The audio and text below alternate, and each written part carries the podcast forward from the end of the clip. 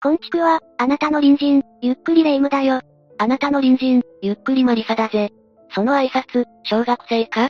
ふふ。そうよ。近所の男子小学生が、いつもこうやって挨拶してくれるの。可愛いわよね。レ夢ム、優しいおばあちゃんみたいな表情になってるぞ。歳がバレちまうぜ。ち、違うわよ。私は光源氏計画を考えてるの。なんだその光源氏計画って。なんだか怪しい計画だな。若い小学生をいいおじさまに成長させて、最後にその池おじと結婚するの、いいと思わない？やめろ。お前のその思考は犯罪者のそれだ。しかも小学生が池おじって何年かかんだよ。それにその計画名、まさか。そうよ、平家物語よ。違う、源氏物語だ。平家物語は兵士が滅亡する戦記物だろ。あれ？それじゃ、耳なし法一が琵琶で弾き語りするのは、源氏物語？いろいろぐちゃぐちゃだな。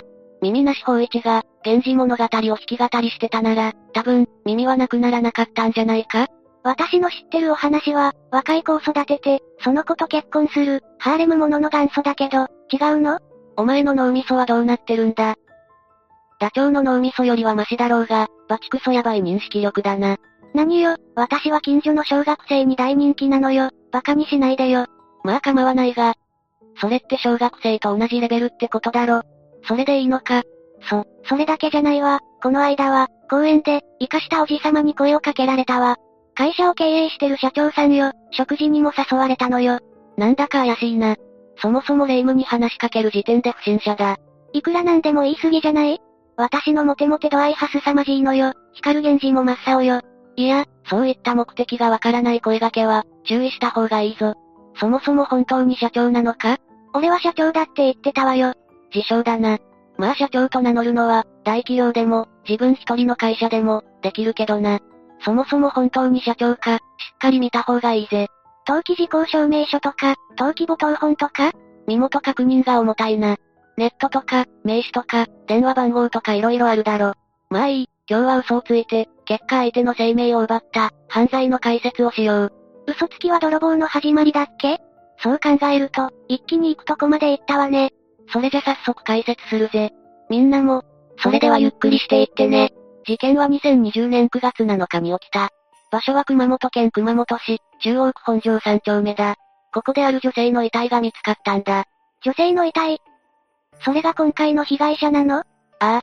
彼女は当時35歳の N さん。彼女は近くの熊本大学で、研究員をしていた。それじゃ、優秀な人だったのね。彼女の勤め先は、ヒトレトロウイルス学共同研究センターの、特定事業だった。この研究センターは、熊本市中央区本庄2丁目にあった。ってことは、職場のすぐ近所で命を奪われたってことね。そういうことだ。彼女の住んでいたマンションは、熊本市中央区本庄4丁目。発見されたのは3丁目。おそらく帰宅中に、何か事件に巻き込まれたものと推察された。地図で見たら本当にすぐ近くなのね。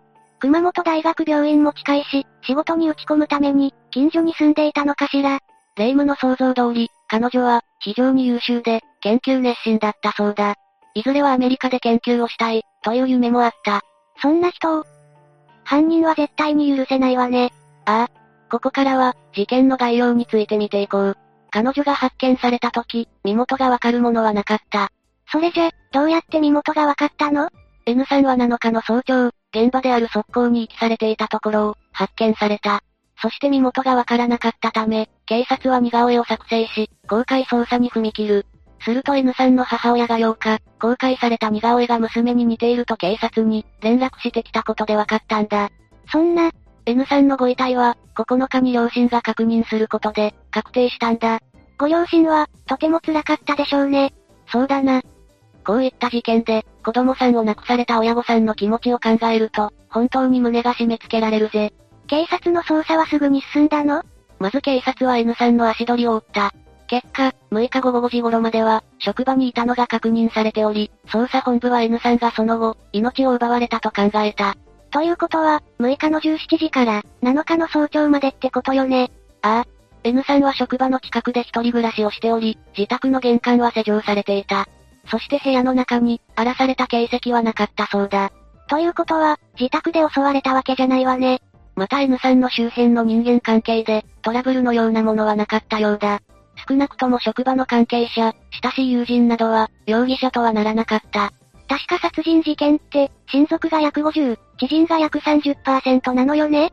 よく知ってるな。まあ、あくまで統計の数字だが、殺人事件はそうなる。ただ、強盗殺人となるとまた違ってくるぜ。強盗自体で言うと、面識がある場合は10%と低い。強盗殺人となると、また変わるが。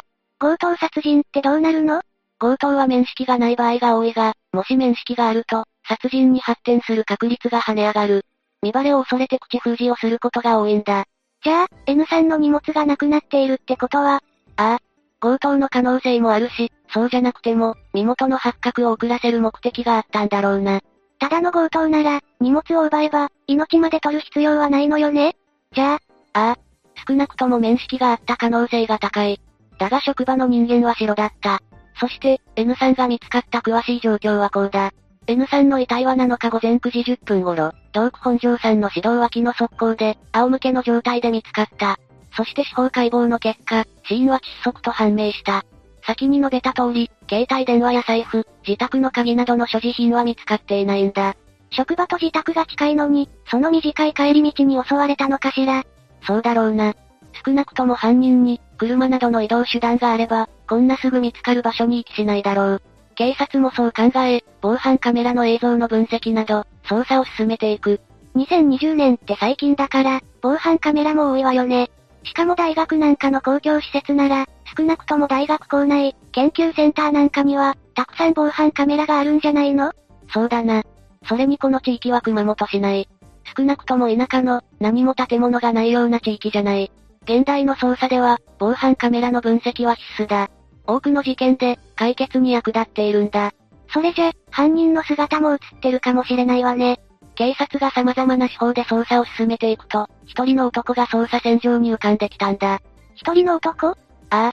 その男の名は熊谷和弘という、67歳の元清掃員だった。67歳の男？この熊谷って男と、N さんはどんな関係だったの？この熊谷という男は、N さんの住んでいるマンションの元清掃員だった。それじゃ、N さんを自分の仕事中に目をつけて、襲撃したってこと？警察の捜査で浮かんだ熊谷という男。この男は捜査の結果、逮捕されることになる。逮捕容疑は死体遺棄。6日後後、本庄三丁目の道路脇のマンション敷地内に、N さんの遺体を遺棄した疑いだ。この逮捕の際、熊谷は死体を捨てたと、容疑を認めていたそうだ。これを受け、捜査本部は殺人容疑を視野に捜査を進めていく。少なくとも、N さんの遺体を捨てたことは認めたのね。それじゃ、この男が N さんを。ああ。捜査本部は事件当日、N さんが知人と会い、最後に目撃された6日の17時頃から、同日深夜までの間に、何者かに殺害されたとみて捜査していた。首に目立った痕跡がないことから、ロープなど紐状のもの以外の方法で、首を絞められたとの見方もあった。また遺棄されていた、白川沿いの道路から1メートルほど低くなった、マンション敷地内で、彼女は仰向けに倒れた状態で発見された。そして彼女は争ったり、抵抗したりした形跡は見られない状況だった。このことから、背後から突然襲われた、もしくは顔見知りのため、警戒していなかった可能性が考えられたんだ。なるほどね。発見時の状況で、そんなことまでわかるのね。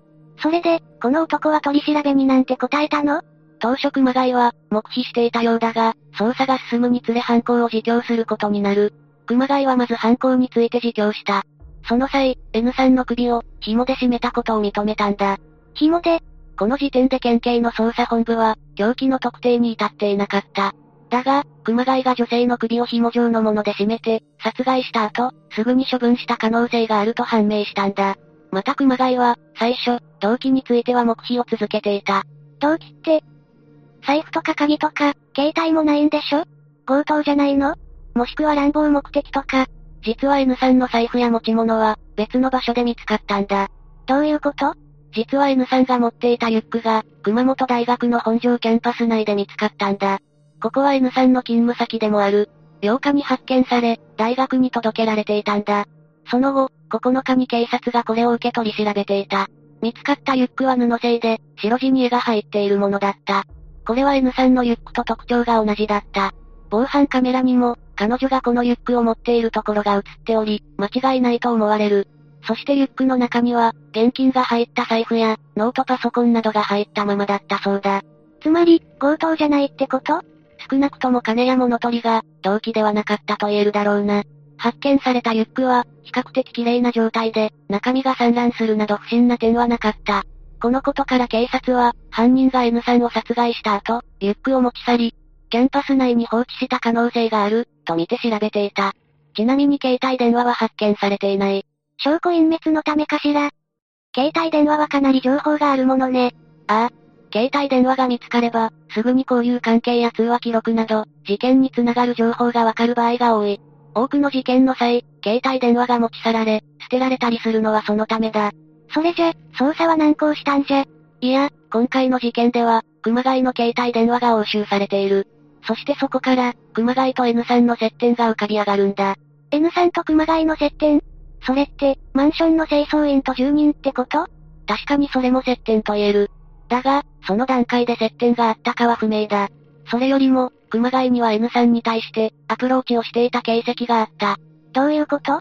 もういい年して、30歳も離れた女性に、何を期待してるの？調べによると、熊谷は5月から N さんと、数回にわたり携帯電話で通話していた。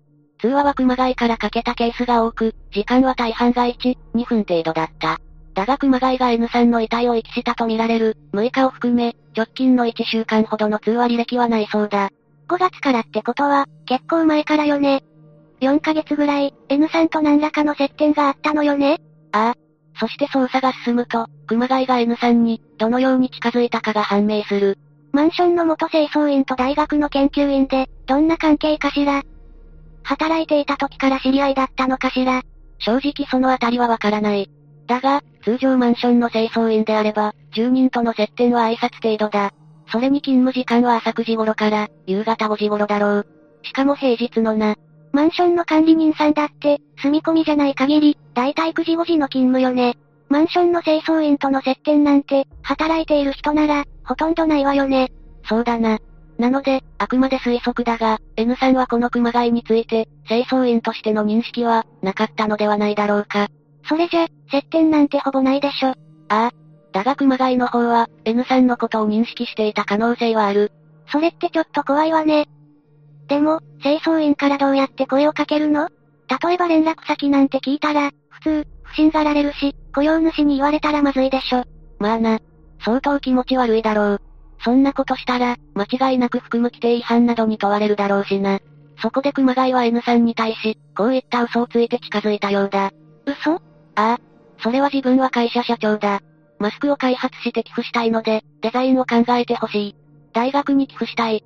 こういった内容だったそうだ。いやいやいや、清掃員なんでしょ？っていうか、そんなのすぐバレるでしょ？そうだな。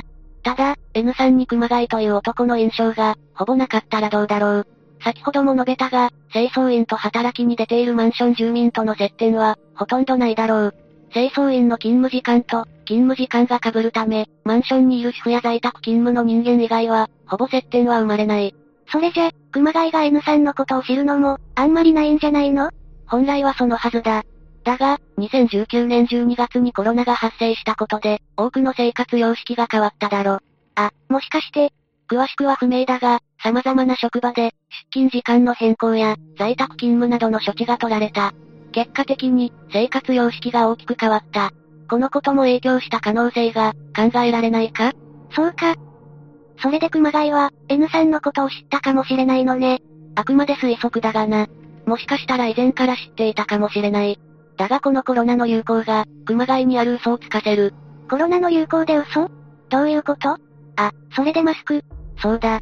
マスク不足で、大きな問題が生まれていたのは、2020年の2月以降。4月には、社会問題としても、アベノマスクなど、色々とあっただろ。あのちっちゃいやつね。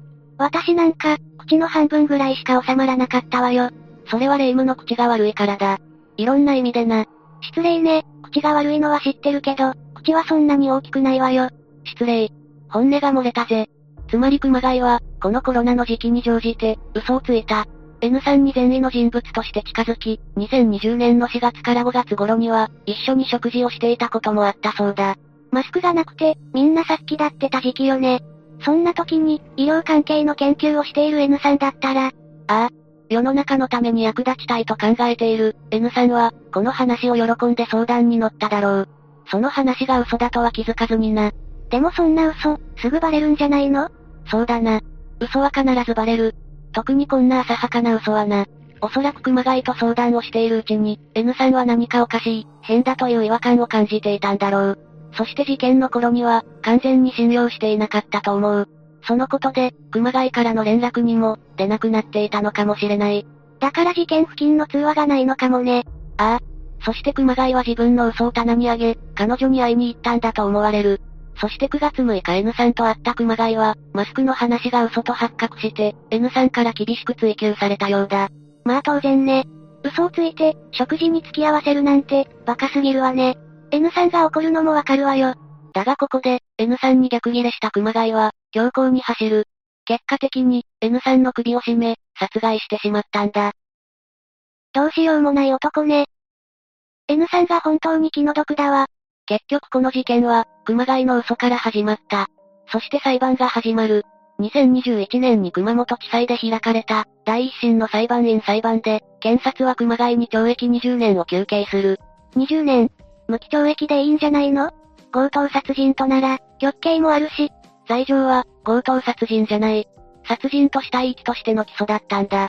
え、でも携帯電話もなくなってるし、リュックも一度は奪って、別の場所に捨ててるんでしょ？強盗みたいなもんじゃない。気持ちはわかるが、残念ながら起訴内容は、殺人と死体遺棄だった。当時の報道から読むぜ。起訴状によると、熊谷は昨年9月6日、当時住んでいた熊本市中央区本庄3丁目の、自宅の集合住宅で入り口付近で、女性の首を紐のようなもので絞めて殺害し、近くの側溝に遺体を遺棄したとされる。検察側は論告で、首を絞められた遺体の状況から、強い殺意があったと指摘している。熊谷被告が被告人質問で、口を塞ごうとしたと話したことについては、口や頬に紐で締められた跡がなかったと、反論し、これまでの熊谷被告の供述についても、不合理で信用できない点が多く、真摯な反省が認められない。犯行に至る経緯、動機に全く同情の余地はないと述べているぜ。全くね。嘘をついて女性の関心を引いて、その上バレたらその生命を奪うなんて、ありえないわ。これに対し、弁護側は起訴内容については、争わないと改めて認めた。そして、マスクを開発して寄付したいので、デザインを考えてほしいといった、熊谷の嘘が発覚したことで女性から非難されたため、黙らせるために、無我夢中で犯行に及んだのであり、人の命を軽視したわけではないと主張する。いやいや、無理でしょ、それは。まあな。だが弁護側は続けて、熊谷被告は謝罪と反省をしており、とっさの犯行で計画性がないとして、懲役15年が相当と述べたんだ。馬鹿にしてるわね。私が遺族なら絶対許せないわ。まったくだな。霊夢の言う通りだ。この裁判では、女性の母親も、被害者参加制度を利用して出廷している。N さんは熊谷から、マスク開発などの話を持ちかけられていると、家族に伝えていたそうだ。嘘で騙されていたけど、人の善意を信じる、いい人だったのね。N さんの母親は、N さんが一人娘だったといい、小さい頃からアメリカで、ウイルスの研究がしたいと夢見て、研究員としての道を歩み始めたというのに、なぜ殺されなければならなかったのか。娘はこれから親孝行すると言っていました。そんな娘を返してください。犯人には死刑を望みますと語ったんだ。まったくね。こんな男に情けは不要よ。検察ももっと、厳しい刑を求刑してもいいと思うけど。これを聞いていた熊谷は、閉廷まで姿勢を変えず、目を閉じていたそうだ。最終陳述ではこう述べている。本当に申し訳ないです。これから償っていきたいと、思いますと小さな声で話したんだ。どうやって償うのよ。無理でしょ。本当に腹が立つわね。2021年10月8日、判決が言い渡される。判決は休刑20年に対し、懲役18年。納得はできないわね。判決では、原因はあくまでも嘘をついて、騙し続けた被告にある。被害者に落ち度はなく、被告に同情できる点は全くないと非難した。また被告側が後半で、口を塞ごうと思ったなどと、主張した点についても、少なくとも3分以上にわたって締め続けた。被害者を確実に殺害しようとしたもので、強い殺意に基づく悪質な犯行として退けたんだ。量刑には納得できないけど、判決文の通りだと思うわ。この後、検察と弁護側が控訴したかどうかは、ちょっとわからなかった。この判決について変わらなければ、この熊谷という男、18年後には出所してくるわけだが、その時には83歳ぐらいだ。公正とかよりも、生活保護で暮らすようになるんだろうな。人の命を奪って、18年なんて短すぎるわ。社会のために貢献しようとした女性を、こんな形で殺めるなんて、絶対許せない。そうだな。それにしても、いつ何時、こんな形で危険な目に遭うかわからないな。今回の事件もそうだが、どんな人かわかるまでは、慎重に付き合うべきだな。そうね。うまい話には裏があるって言うけど、いい人ほど引っかかるのかもしれないから、気をつけないといけないわね。そうだなレイム。お前も会社の社長とか言われて、舞い上がらないよう気をつけろよ。大丈夫よ。これからは会社の登記簿等本を持って、面接に来てもらうようにするわ。それはかなり上から目線だな。まあ、慎重というか、悪くはないが。私の面接のハードルはかなり高いわよ。かかってらっしゃい。なんだか話がおかしくなってきたな。まあいいか。おかしな人間だと思われれば、みんな生温かく見守ってくれるだろう。ん？なんか言った？いや、大丈夫だ。みんなの隣にも、こんな無茶な要求をする、霊夢のような隣人がいるかもしれない。そうね、私のような石橋を叩いて壊す、そんな隣人なら安心ね。せめて石橋を叩いても渡らないぐらいにしろ。まあ、危機意識は大切だからな。みんなも注意してくれ。そうよ、みんながまた会う時まで、無事に過ごしていることを祈ってるわ。それじゃ次回も私たちの隣人として、ゆっくりしていってね。